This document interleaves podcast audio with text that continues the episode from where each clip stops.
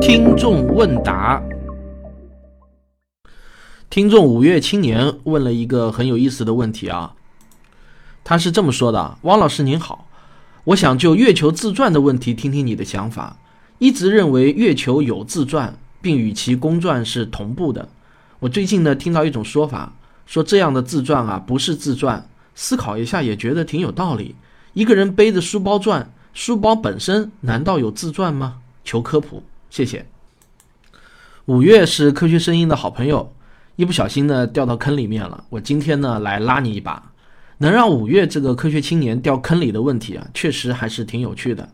既然地球上的人永远只能看到月球的一面，换句话说呢，月球相对于我们来说，如果排除公转运动的话，那就是静止的啊。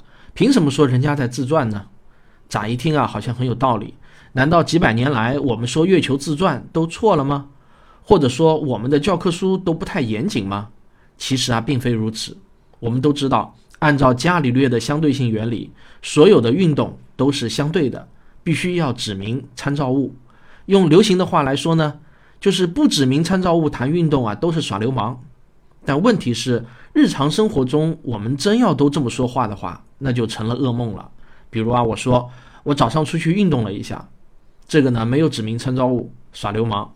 我要这么说。我早上出去，相对于路面运动了一下。那么，运动在日常生活中是无处不在的。如果所有在谈到运动的时候都要加上参照物的定语的话，那这个说话可要累死了。所以说呢，人类就发明了约定俗成的语境，因为人人谈到这项运动的时候，默认的都是同一个参考系，所以就可以把这个定语给省略了。比如啊，我们说地球的公转速度。默认的参照物呢，就是太阳。说的更具体点呢，就是地球绕太阳做圆周运动的线速度。我们说飞机的时速是一千公里，默认的参照物就是相对于地球表面的速度。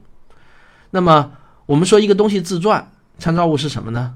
比如啊，我说这个篮球在自转，我们缺省的参照物是我们的眼睛吗？不是的啊，我们的默认参照物其实是篮球的自转轴。你要插根筷子才看得见，否则是看不见的。所以啊，我们说地球自转、月球自转，默认的参照物其实并不是我们的眼睛，而是地球和月球的自转轴。所以啊，月球的自转和你背着书包自转是不一样的。你背着书包转圈，书包并没有绕着自己的自转轴旋转。但我们背着月球转圈的同时，月球也绕着自己的自转轴在旋转。我们还可以从另外一个角度去思考这个问题：假如你到了月球上面，那么你就会实实在在地观测到月球自转产生的科氏力。在月球上，依然会看到水池下水的时候会有漩涡的产生，会有落体偏东、弹道偏左的现象。假如月球是不自转的。就像我们背着书包转圈那样，那么月球上的科氏力就会消失了。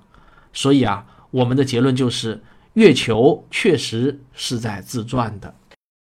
由这个问题呢，我又想到了另外一个广为流传的误解。我们经常会听到有人说，其实托勒密的地心说也是正确的，地球绕着太阳转和太阳绕着地球转其实并没有什么不同。地心说和日心说的差别，只不过是设置的参照系不同罢了。日心说无非就是计算起来更加方便而已嘛。他们在实质上并没有什么不同。这种观点啊，很容易迷惑普通人，其实呢是不对的。为了让你想明白这个问题，我们要先简化一下，先做一个理想化的假设，然后呢一步步来。我们先假设现在地球是不自转的，那么。地球啊，依然是绕着太阳在转。这时候，你能不能通过转换参考系的方法，看成是太阳绕着地球转呢？当然不能。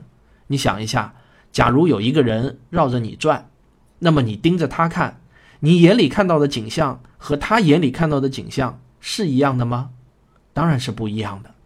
托勒密的地心说模型就是假定地球是静止不动的，没有自转。甚至啊，托勒密都不认为地球是个球形的，更不要谈什么自转了。想知道为什么托勒密无法接受亚里士多德的球形大地说，可以听我的《星空的琴弦》那个专辑。所以呢，托勒密看到的太阳绕地球转，是由于他根本没有意识到地球的自转来形成的，而不是地球的公转形成的。地球绕太阳转是无法通过变更参考系等价于太阳绕地球转的。如果用更深一点的物理学知识来解释的话，那就是匀速圆周运动与匀速直线运动有很大的不同。匀速圆周运动实质上是一种加速运动，它必须要有指向圆心的向心力来维持。当然，地球还不是匀速圆周运动，是变速的，但实质是一样的。所以啊，地球和太阳的运动不是相对等的。讲到这里呢，我突然也想学一下卓老板，给你们留两个思考题。第一呢，有人会说，地球其实并不是真正的绕太阳转。而是太阳、地球绕着它们共同的质心旋转，这话当然不错。那么如此一来，是不是地球和太阳的运动又可以对等了呢？第二，如果有一个数学家就非要把地球看成是完全静止的，然后用数学拟合的方法，精确地设计出太阳系中天体运动的数学模型，从而可以精确地预测天体的位置，那么我请问？他能不能成功呢？请把你的想法写在评论区。下周呢，我会选几个精彩的回答念出来，让你的想法也跟所有人分享。好了，本周的听众问答呢就到这里，感谢大家的收听，我们下周再见。对了，听众问答也是可以打赏的啊。如果你觉得解决了你心中的疑惑，对你有帮助的话呢，也可以给我打个赏，谢谢。